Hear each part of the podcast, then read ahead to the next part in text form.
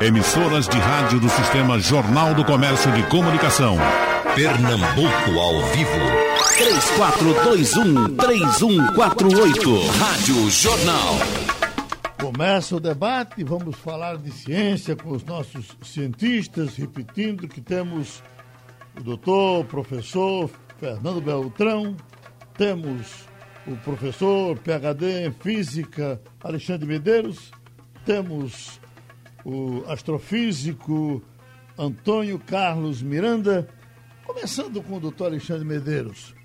E em cima de uma questão bem polêmica da ciência, nós temos escutado, doutor Alexandre, com relação à Covid-19, muitas críticas à Organização Mundial de, de, de Saúde, muitas delas partindo do meio científico.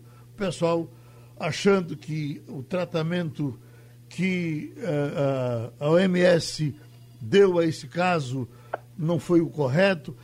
Eu acho que, para ser justo, todas as vezes que eu ouvi alguém da OMS falando sobre Covid-19, dizia: o coronavírus é uma coisa que a gente não conhece e a gente está aprendendo a lidar com, com essa situação agora. E aí com o passar dos tempos, nós vamos dizendo, toma essa providência, ajeita aqui, ajeita acolá, até que a gente possa dominar por completo. Aprende-se. Uh, Portugal fez o que aprendeu com a situação dramática da Itália, nós aprendemos com o que aconteceu pela Europa, mas o que a gente observa são críticas, às vezes, muito ásperas de pessoas que dizem que a Organização Mundial de Saúde não tratou bem desse negócio até agora. O senhor concorda? Não, absolutamente não concordo, Geraldo. Eu acho que quem não tratou bem foi o governo brasileiro, que não tomou praticamente providência nenhuma. A providência foi deixa estar para ver como é que fica. A prova disso é que você tem mais de 70 mil mortes, né? Agora, parte do que você disse, eu acho que é verdade. Porque o tempo da ciência não é o mesmo tempo da vida cotidiana. Você veja, por exemplo, o caso da AIDS, né? há dezenas de anos que se tem o problema e ainda não temos uma vacina. Estamos correndo, a ciência está correndo contra o tempo para conseguir uma vacina. E tem várias já impossibilidade de saírem, né? a russa, a chinesa, a alemã, tem uma inglesa que está sendo testada no Brasil. Eu acho que cada dia tem se aprendido coisas novas, porque de fato esse era um vírus que nunca tinha cometido a raça humana, não? Então, de repente, ele surge com características totalmente diferentes.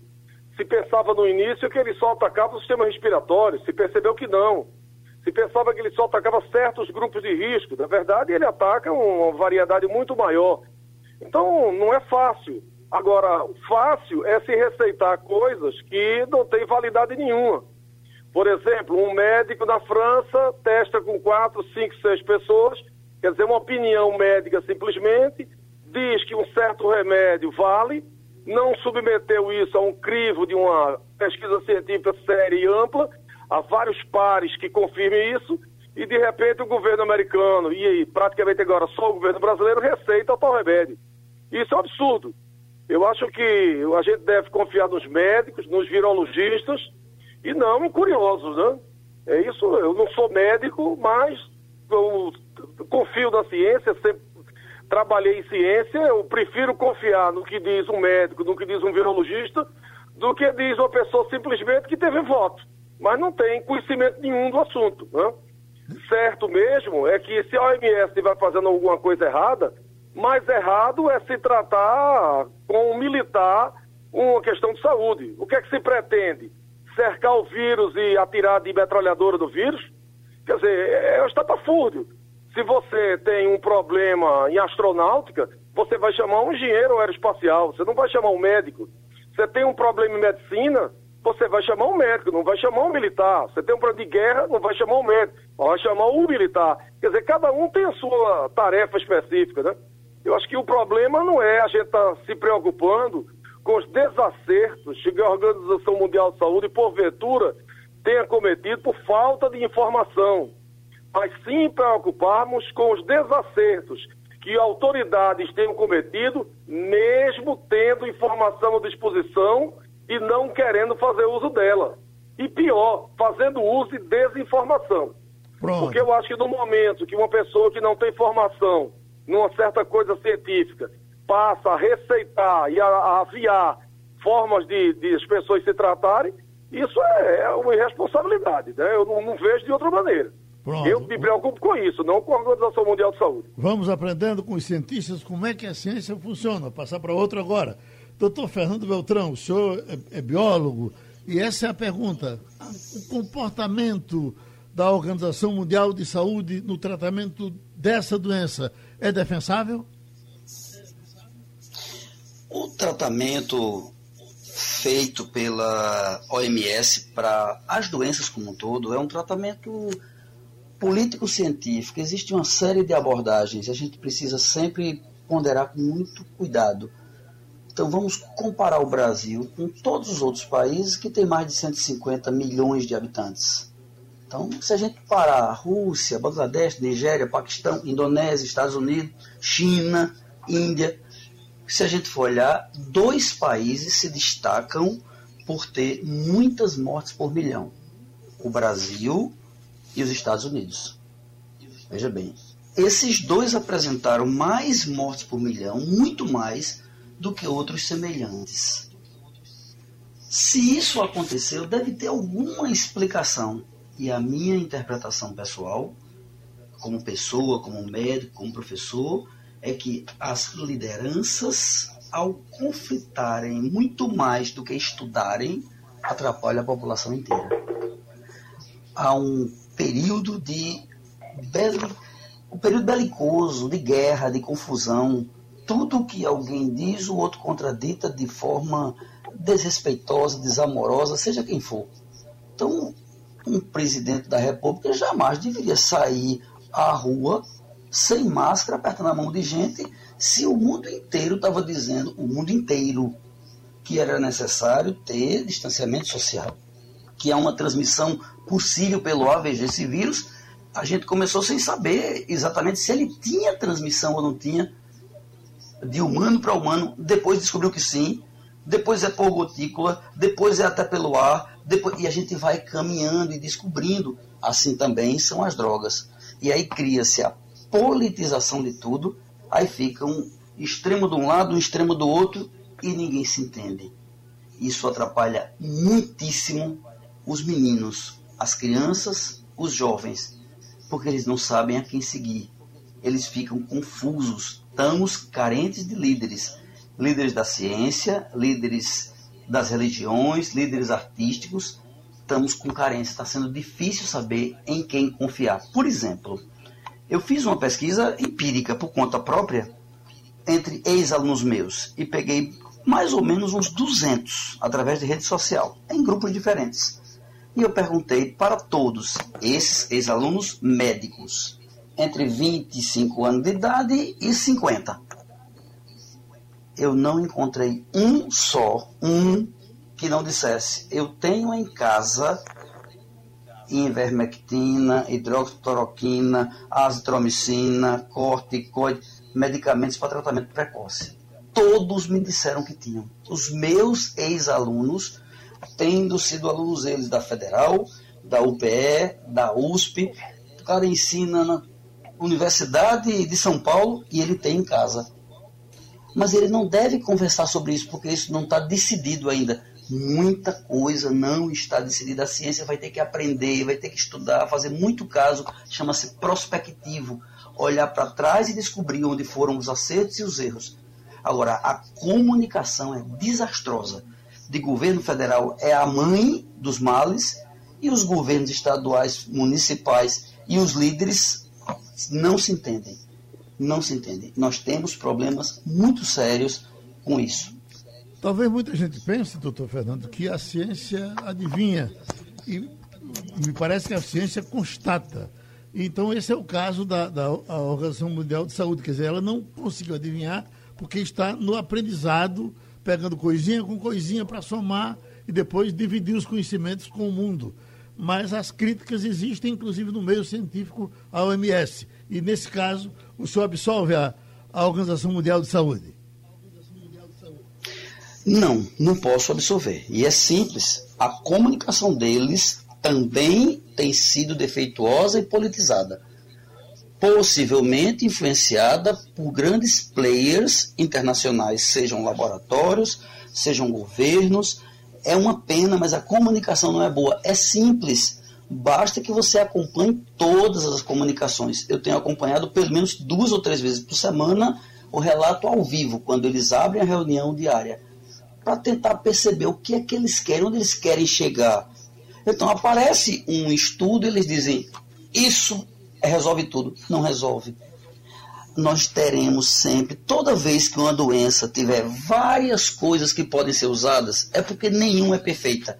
O melhor exemplo que eu dou é a dor de cabeça. Você chega para uma pessoa e diz: Eu estou com dor de cabeça, qual o remédio ideal? É Tilenol, é AS, é dipirona, é gelo, é repouso, é dormir, é tirar o estresse. A dor de cabeça é algo difícil de se dizer qual o melhor caminho doença noventão danou-se. E a OMS, eu acho que poderia e deveria ter uma comunicação melhor, ser mais clara.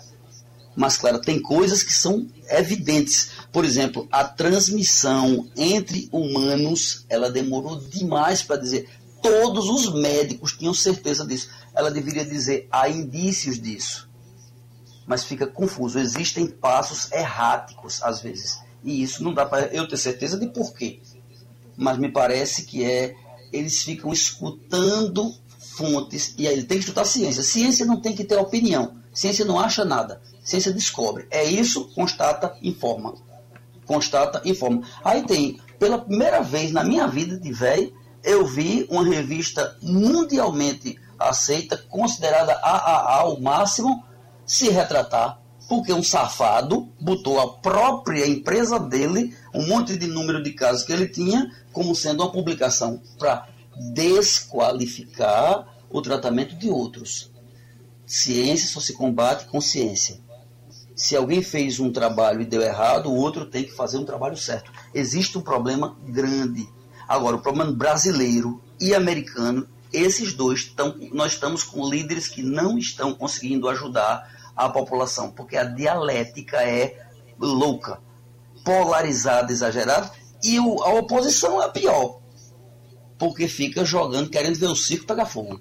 Tá difícil, não tá um tempo fácil não, meu compadre. Agora estamos com o astrofísico, professor Antônio Carlos Miranda, em cima desse quesito, professor, aqui na abertura, o que estamos perguntando, o comportamento da OMS, no caso coronavírus, eh, é, pode ser bem aceito, é reprovável? O que o senhor nos diz? Olha, eu não sou médico. Vocês estão, estão me ouvindo bem? Bem, muito bem. Pois bem, então eu quero dar um bom dia. É, um bom dia, meu amigo Alexandre Medeiros, ao professor Fernando Beltrão.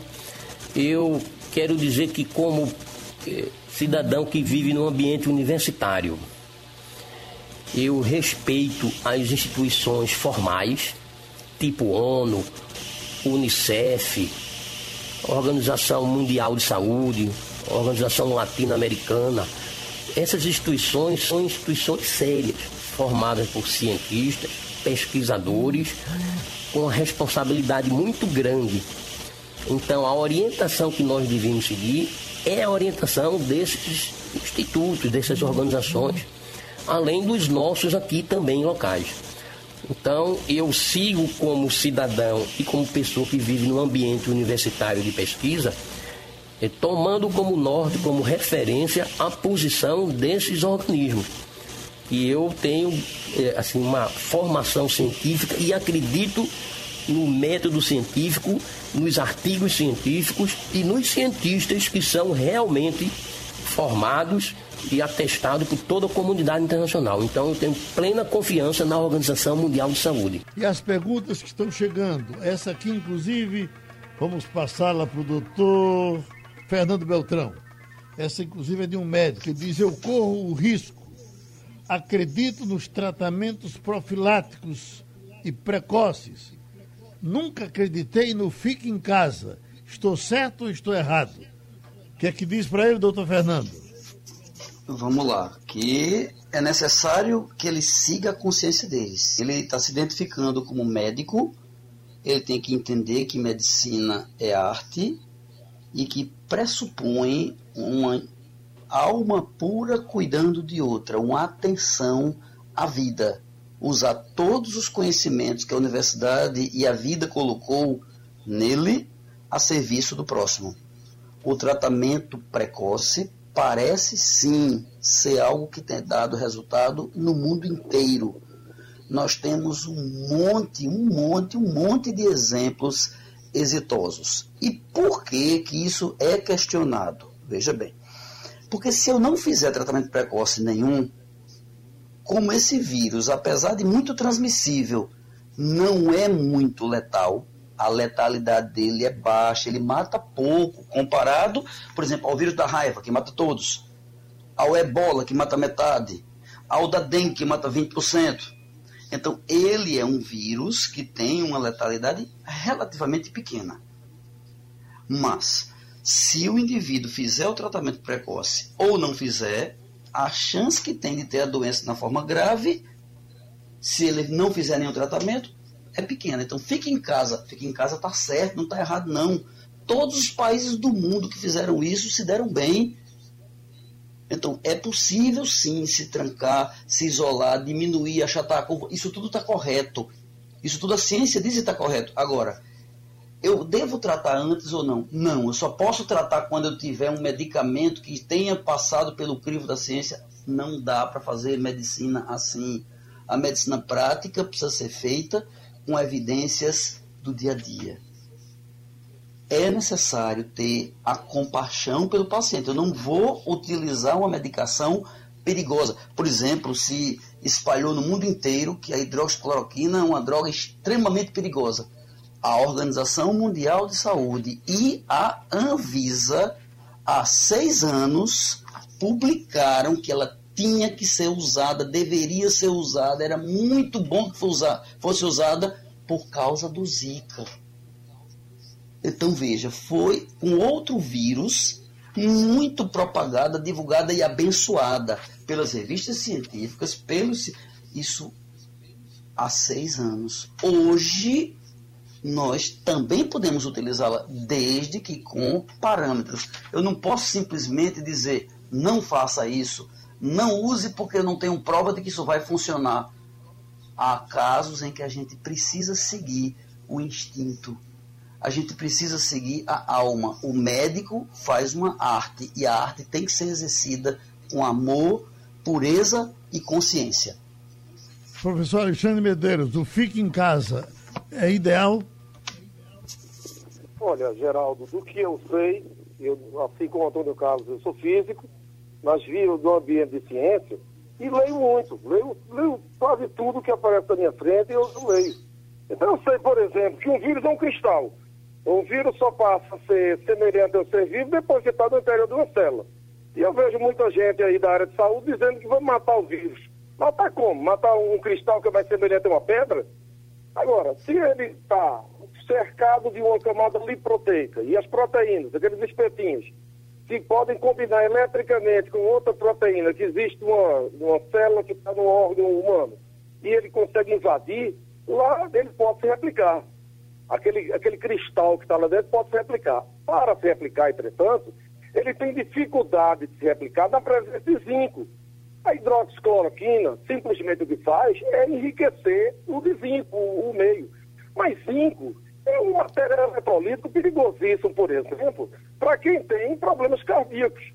Então, se de repente o cara toma hidroxicloroquina para combater malária, mas vai tomar em altas doses, como se quase se fosse uma vacina, que estão tomando, como disse bem Fernando Beltrão, em tratamento preventivo, que não tem embasamento nenhum, e vai tomar como se fosse vacina, se esse indivíduo tiver um problema cardíaco, ele corre o sério risco de uma Covid não mata ele, ele pode morrer de ataque cardíaco. Então as pessoas, acho que Fernando tocou também nisso, as pessoas estão tomando uma série de medicamentos e receita alguma coisa. Ele se referiu, por exemplo, à dor de cabeça, que muita gente receita várias coisas. Agora eu tenho visto na internet, principalmente nessas redes sociais, sendo WhatsApp, só falta fazer chá de, de, de manga e tudo estão receitando. E de repente receitam coisas que podem ser altamente prejudicial. Se o cara tem um problema cardíaco e vai tomar hidroxicloroquina para se prevenir de alguma coisa, antes do Covid matá-lo, ele pode morrer de um problema cardíaco. Então é preciso se ter um certo cuidado E esse cuidado diz que se não temos uma vacina, e não é certo que vá se ter uma vacina eficiente, que se descobriu recentemente, não apenas, como Fernando eh, se referiu, que ele pode se transmitir no ar, não é simplesmente provocado por, por gotículas, o vírus pode ficar no ar e, e, e contaminar. Então é muito difícil, agora que se descobriu também que os anticorpos que são produzidos com uma pessoa infectada, eles têm uma pequena duração, eles duram três, no máximo quatro meses.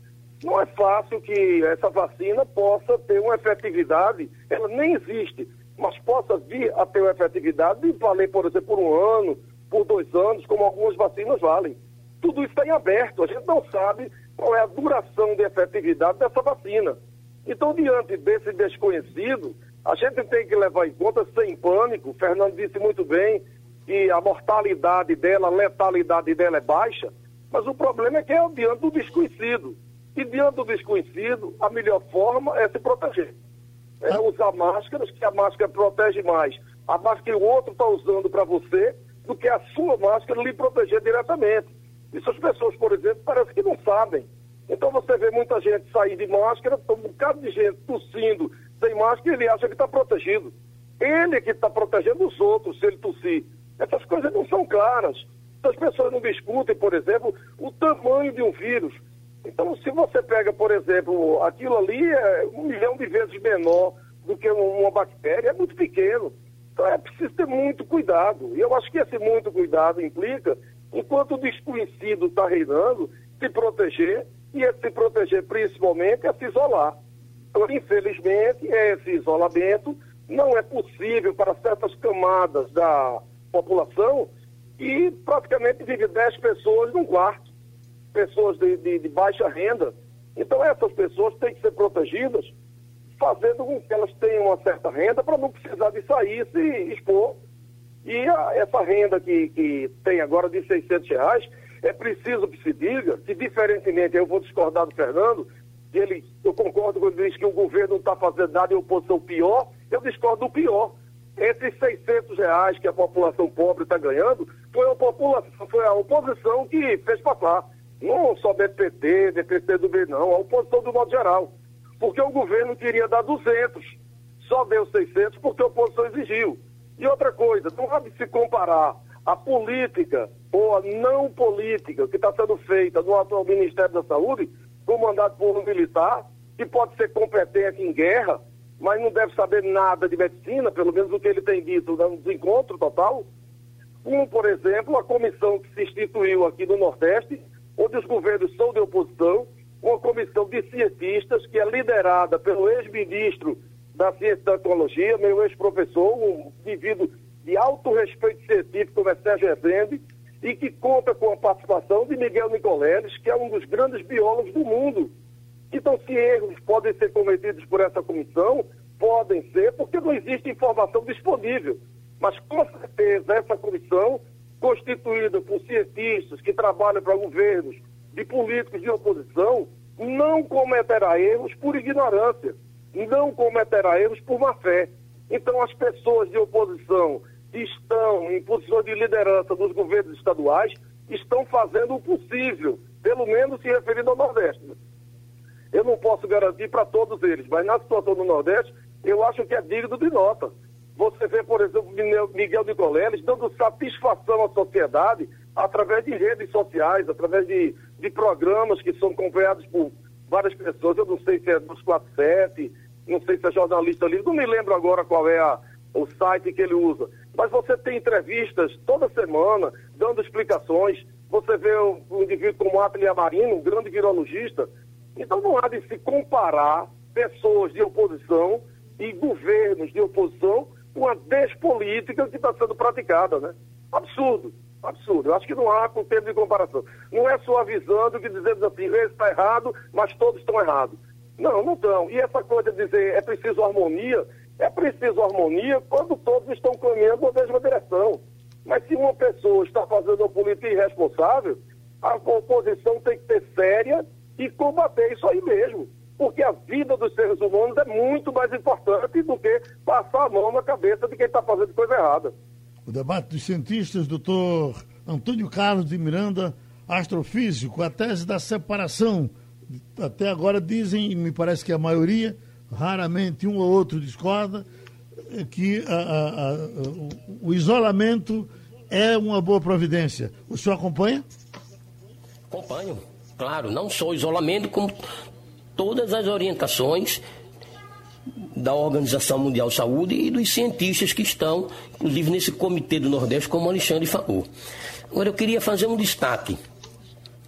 Eu diria que a ciência é a bola da vez. Que a população está debatendo ciência. Toda crise tem alguma coisa positiva. Então, é o que se chama de popularizar a ciência está se confrontando com aquilo que a gente chama de negacionismo, pseudociência e, e pessoas simples que talvez não debatessem esse tema em outro momento, estão debatendo. Eu acho que é importante que as universidades, o Instituto de Pesquisa e a imprensa levantem debate como esse, porque a audiência grande das pessoas que precisam de informações e é uma grande contribuição para as pessoas refletirem quem sabe, até ajudar elas próprias a refletirem que vale a pena confiar na ciência.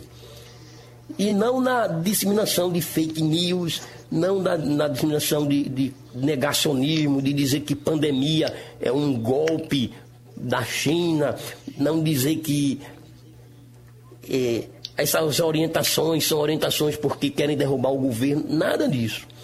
Eu acho que a grande contribuição de debates como esse e o papel dos institutos de pesquisa, as universidades brasileiras, se você fizer uma lista, nós temos em Pernambuco a Universidade Federal, a Universidade Rural, a, a Universidade Estadual, fazendo pesquisa, contribuindo com equipamentos de proteção individual. Nós temos agora a notícia que vocês deram, a USP está produzindo respiradores, o Instituto Butantan, a Fiocruz. Isso é uma coisa que mostra para a sociedade que nós temos uma ciência viva. Então, não só seguir as orientações, como a população está ouvindo a contribuição dos cientistas brasileiros. E, e, e isso, é, isso, é, bonito, isso é maravilhoso, saber que o Brasil tem uma comunidade científica competente e séria. O Wendel está em Olinda, nos, nos comunica com a gente dizendo parabéns pelo debate. Muito importante saber o método científico, aproveitando para divulgar que professores da Universidade Federal de Pernambuco lançam um livro sobre como os cientistas pensam e como a ciência funciona. O livro é o que você precisa saber sobre ciência para não passar vergonha. É de Ulisses Paulino de Albuquerque e o Edel Pontes. Já está disponível para venda no site da Amazon.com. Aí tem André de Marcos Freire. Esse processo de pulverização com produtos aplicados na dengue e agora na Covid-19, ele não poderia ser aplicado em grande escala com aeronaves para enfrentar esse problema? É, o senhor é biólogo, entende muito bem disso, doutor Fernando Beltrão. O chamado, é, como é que se diz, fumacê, é, funcionaria nesse esquema? Vamos lá. É muito difícil, é muito difícil fazer uma desinfecção de um ambiente tão grande quanto uma casa, uma praça, uma rua inteira. Em alguns países se usou de modo massivo, de modo grande. Mas não é fácil, nem a gente tem equipamento, gente, nem dinheiro para fazer isso. É, não é uma coisa que vá garantir. Até porque, como foi dito também, o vírus, quando está no meio ambiente, ele está cristalizado.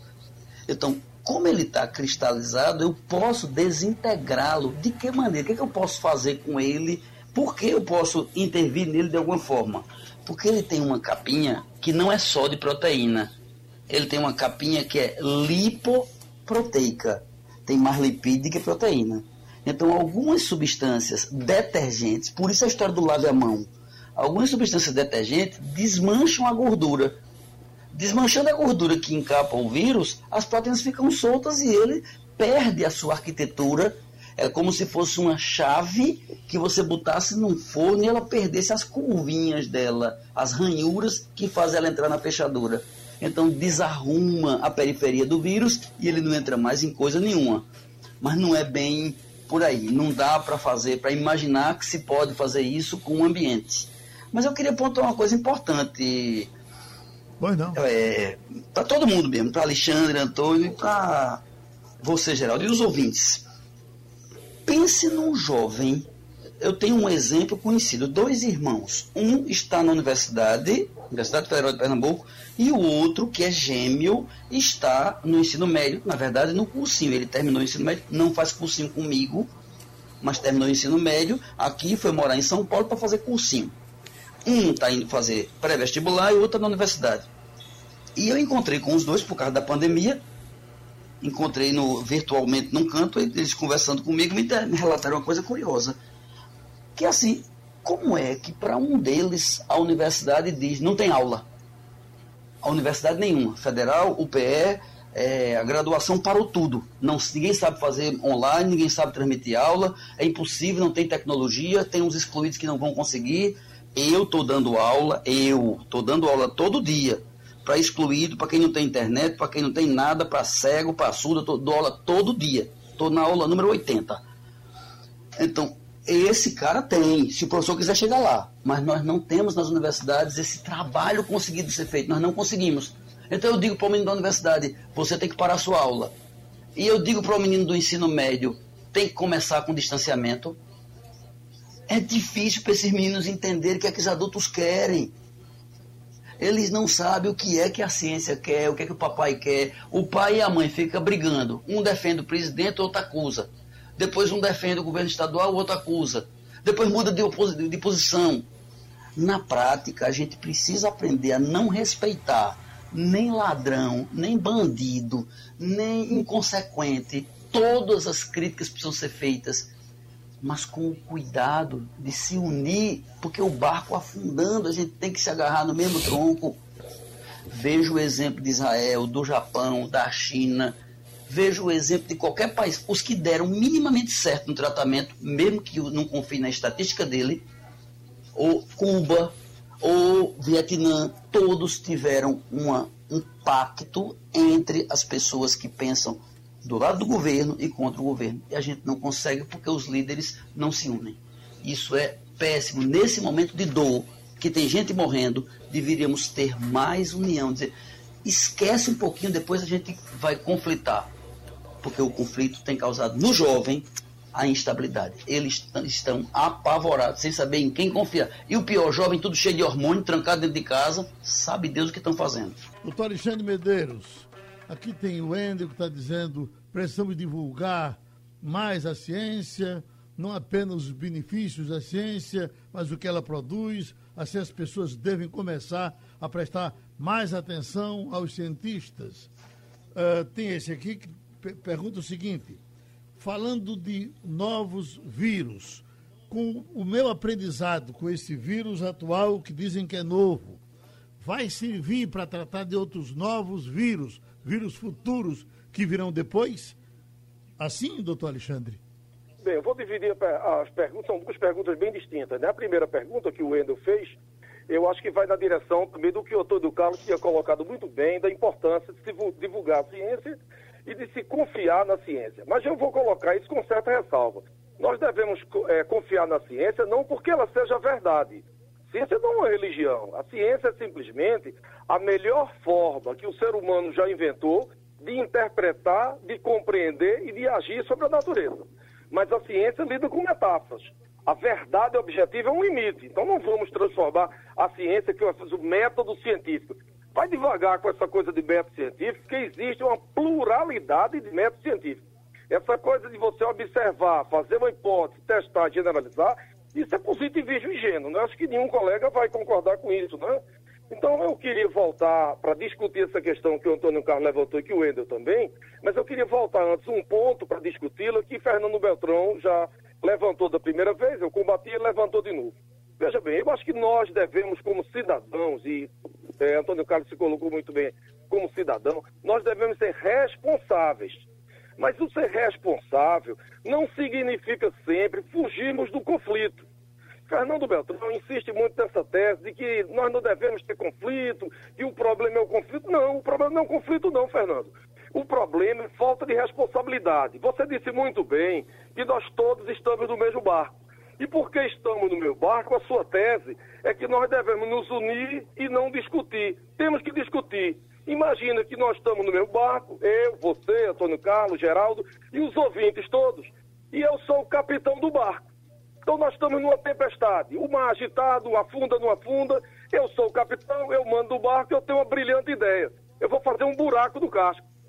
Você olha e fica espantado. Alexandre enlouqueceu. Capitão Alexandre enlouqueceu. Antônio Carlos, que é meu amigo, vai me defender. Não, vamos fazer buraco no casco. E começa a fazer buraco também. E começa a fazer água. Daqui a pouco um morre afogado, outro morre afogado.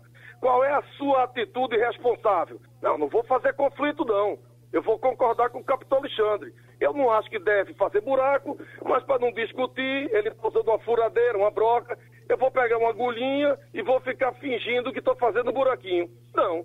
Você responsavelmente, você deve agir dizendo, capitão Alexandre, capitão, você está errado, deve fazer buraco não. E você, Antônio Carlos, que está ajudando o capitão Alexandre a fazer buraco, pare de fazer buraco. Vamos proteger o barco, vamos salvar vidas. Então, isso aí. Então, muitas vezes, a atitude de responsabilidade social se mostra não na falta do conflito, mas na existência e na coragem de enfrentar o conflito, porque a vida humana, e você como médico sabe muito bem, é mais importante do que qualquer passar a mão na cabeça de quem está agindo irresponsavelmente com a vida dos outros. Essa é a questão. E aí eu volto para a questão que o Wendel colocou e que o Antônio Carlos tinha colocado. Isso está diretamente ligado ao respeito à ciência. Não ciência como verdade, que eu não vou ter tempo de discutir aqui. Até quem quiser saber disso, eu tenho aulas no YouTube que eu coloco sobre isso, mas a ciência é como a melhor representação e compreensão que se tem da natureza. Então temos que respeitar. Antônio Carlos se referiu que é preciso se respeitar. Teve um problema? Acho que deu, deu uma caidinha. Vamos, vamos tentar o contato novamente. E vamos passar para o doutor Antônio Carlos Miranda, astrofísico Certamente, doutor Antônio Carlos, muita gente já lhe procurou hoje para falar sobre esse fenômeno no sertão, uh, de um, um, meteoro, enfim, até agora não foi bem explicado. Eu não sei se tem estudos até o, uh, uh, já nesse momento para o senhor dizer mais ou menos o que, é que as pessoas estão querendo saber sobre esse pipoco que deu no sertão e, e, e muita gente se assustou. O que é que o senhor nos diz sobre isso agora? Eu já recebi contatos de pessoas que moram na região. Não tenho dados conclusivos ainda. Mas tudo indica que foi um bólido. A Terra é bombardeada por milhares e milhares de objetos que vêm do espaço. A gente pode dizer brincando, tem muita bala perdida no espaço. São pedaços de asteroides, do cinturão de asteroides, são restos de núcleo de cometa, muitos cometas estão perto da Terra. Com o calor do Sol, ele libera o gelo e fragmentos de rochas, de metais. E a gravidade da Terra atrai eles. E, é, e a chamada estrela cadente é um fenômeno comum. Se ele for um objeto pequeno, ele, com uh, o atrito, a ablação com a atmosfera, ele desaparece. Mas se ele for denso, volume grande, uma parte dele cai na Terra e nós chamamos de meteorito. Então isso é um fenômeno bastante comum. Isso é uma relação da Terra com todos os detritos naturais que existem no seu entorno. E vamos ainda tirar as conclusões, mas possivelmente foi o chamado bólido, um objeto que entrou na Terra. E se alguém pegar o resto desse material, nós chamamos de meteorito, tem um valor científico muito grande, porque ele é uma espécie de fóssil, fóssil da formação do sistema solar. Então é um fenômeno natural, aparentemente foi um bólido. A não ser que depois as, as observações e as, e as pesquisas mostrem que foi um outro objeto, ou um resto de satélite que pode ter caído. Tem gente que diz que foi até um pequeno avião, isso aí eu não sei. Mas pela imagem que eu recebi, tudo indica que foi um bólido, um objeto que entra na Terra em grande quantidade em todo o planeta e não precisa se assustar porque isso já é bastante conhecido. Quer falar disso, doutor Alexandre? Tem muita gente É, pedindo que o senhor fale. que deu um problema linha, entrou cloroquina no, no meu telefone e, e deu um ataque cardíaco. Meu telefone teve um ataque cardíaco. Olha, eu, eu já entendi o que o, que o Antônio Carlos está tá falando, eu queria só entrar nessa questão que ele falou também, né? Essa questão do, do bólido, como ele estava se referindo, aquela coisa misteriosa que surgiu do interior. Eu queria, como eu já estudei muito tempo astronomia também, Antônio Carlos, na verdade, me substituiu quando eu me aposentei da, da, da disciplina. Perfeito. Eu só queria, eu só queria fazer uma pequena discordância. Antônio Carlos é muito meu amigo e a gente tem esse, essa amizade e pode discordar. Na verdade, esse brilho do corpo celeste que entra não se deve a nenhum atrito com o ar. Né? Tem nada a ver. Isso é uma coisa, isso é mais uma concepção alternativa que o pessoal tem. Que atrito é força de. É, na verdade, o aquecimento se deve a uma compressão do ar, uma compressão adiabática na frente do bólido. É isso que aquece. Não é nada de força de atrito. Certo? É uma compressão adiabática que aquece o ar e ele fica brilhando. Agora, de fato, o que foi, se foi um meteorito mesmo, a gente não sabe porque ninguém achou ainda eh, alguma coisa, o resto no, no chão, né? Não se sabe. E levantaram a hipótese que podia ter sido até um avião, mas isso já foi descartado, porque a aeronáutica já se posicionou a respeito, que não tinha aeronave nenhuma na região. Por enquanto, o que a gente pode dizer é que é um mistério. Sim. Quer voltar, doutor Antônio? Não. É, é, quando a gente usa a expressão atrito, para a população entender, fica melhor. É, mas aí numa você numa um entrevista equívoco, rápida, né, fala, Antônio fala em, em ablação, Não, compressão você pode falar em adiabática, fica... compressão do ar. Você pode falar em Posso. compressão do ar, mas fala em atrito, Posso. aí eu Não, vou desinformar a população, né? Não é atrito coisa nenhuma, Não, né? não, não, não, não. Bom, no fim a gente, a gente concorda. É, concordo. É uma compressão adiabática do ar. É espremido, é espremido da frente. Pronto. Pronto. Doutor Fernando, ah, essa questão aqui levantada por, por Agnaldo. Queria sa- saber ah, sobre alternativas naturais para fortalecimento do sistema imunológico. Afinal, é o único eh, que, que debela vírus, mais até do que a vacina. Nós, no- ah, ah, nós somos a cura. Ele fecha com essa, eh, com essa, com essa frase. Vamos lá, Geraldo. Isso é conversa, veja bem. A água, o sono e o sol fazem muito bem. O alimento variado complementa. Mas essas fórmulas aí para combater são perigosas. É preciso que a gente entenda direitinho.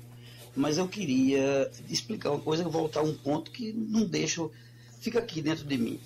Alexandre, você foi um pouquinho injusto comigo. Veja, se a gente pensar em Inglaterra, França, Itália e Alemanha, são quatro potências de ciência, de universidades, de pesquisa, e eles perderam proporcionalmente muito, mas muito, mas muito mais gente do que a gente para a Covid.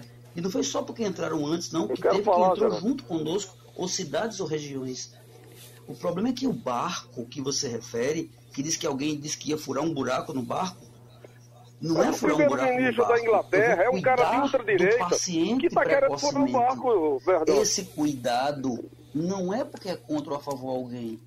Existe um espaço grande. A primeira coisa que eu fiz aqui foi criticar Fernando, o primeiro-ministro da Inglaterra República queria fazer com a sua imunização de rebanho, irresponsabilidade. cara. Mas não é justo. Não é justo que ache que eu esteja desconstruindo a tese da ciência. Não estou fazendo. Nunca, nunca fiz. Mas o- não tinha ninguém propondo cavar um buraco no barco. Os grandes profissionais Quem que estão cava o buraco é o governo, disso. cara. É o governo que está cavando o buraco. Não é você. Quem cava o buraco é o governo.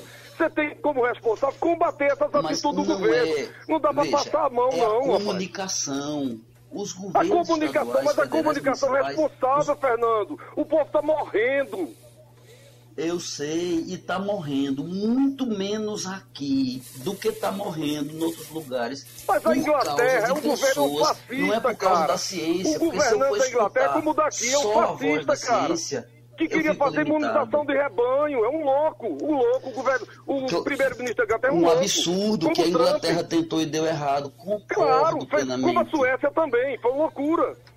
Uma loucura. Um país Perfeito, que foi tratado loucura. como se fosse herói. Herói é quem conseguiu unidade. Herói são os dois malucos lá de Israel que conseguiram se entender quando todos juravam que era impossível. É o jeito. Precisa escutar, ter paciência. Qual é a união que você está falando? Que os palestinos morrendo todo eu tenho que entender os ratos da esquerda e os dois da direita. dos palestinos, Fernando? Está falando de que união? Os palestinos bombardeados, Israel Não. ocupa os, os territórios do Palestino. Que união tu estás falando? Desde que Não, Israel a foi criado, o Estado palestino nunca foi criado, cara. Israel. Não, não estou falando de que união? o Estado de Estamos Israel, é vivendo em outro outro planeta, debate, cara. Alexandre, é outro dia isso, não cabe É, a hoje. gente está vivendo em planeta diferente. Você está em Marte, cara. Esse Israel que você conhece é o que eu conheço, não. É, tudo bem. O Israel que eu conheço Eu- mata criança, bombardeia e invade as terras dos outros, cara. Esse é Israel que eu conheço. Isso é uma outra discussão. Não é a assim, eu mesma quero discussão. Terminar Porque, minha olha, conversa aqui Israel dizendo como, que, para mim, é uma de, de honra estar acordo, aqui ouvindo. já é um país Porque agressivo. você é uma sumidade, eu não sou. Você é, para mim, você é um dos meus heróis. Você é um grande Não, eu não quero ser herói de ninguém, não, cara. Eu, E que eu eu tenho- quero eu lutar tenho um pela boa luta, entendeu? Eu não quero fazer. você, eu não quero passar a mão na cabeça está de quem está errado. contaminado Não quero passar a mão na cabeça de a quem tá errado. Dialética político-partidária. Perdão por dizer Não isso. é político partidário, não, fazer cara. Salva a vida não é político partidário, não. Eu vejo desse Eu tô jeito. preocupado com a vida dos seres humanos. Muito obrigado, amigo. E elas estão sendo mais salvas aqui no Brasil com os doidos que não são cientistas, os médicos heróis, Dr. Blanca Torres, pernambucano, Gustavo Carvalho, pernambucano. Obrigado, Nós estamos amigo. sendo muito mais salvos por isso do que pelo governador do estado. Muito obrigado. O tempo da Bahia. gente venceu, senhor. Muito obrigado. Doutor Fernando Beltrão, professor médico e biólogo. Doutor Alexandre Medeiros, PhD em Física. Doutor Antônio Carlos Miranda, astrofísico. A gente se encontra depois.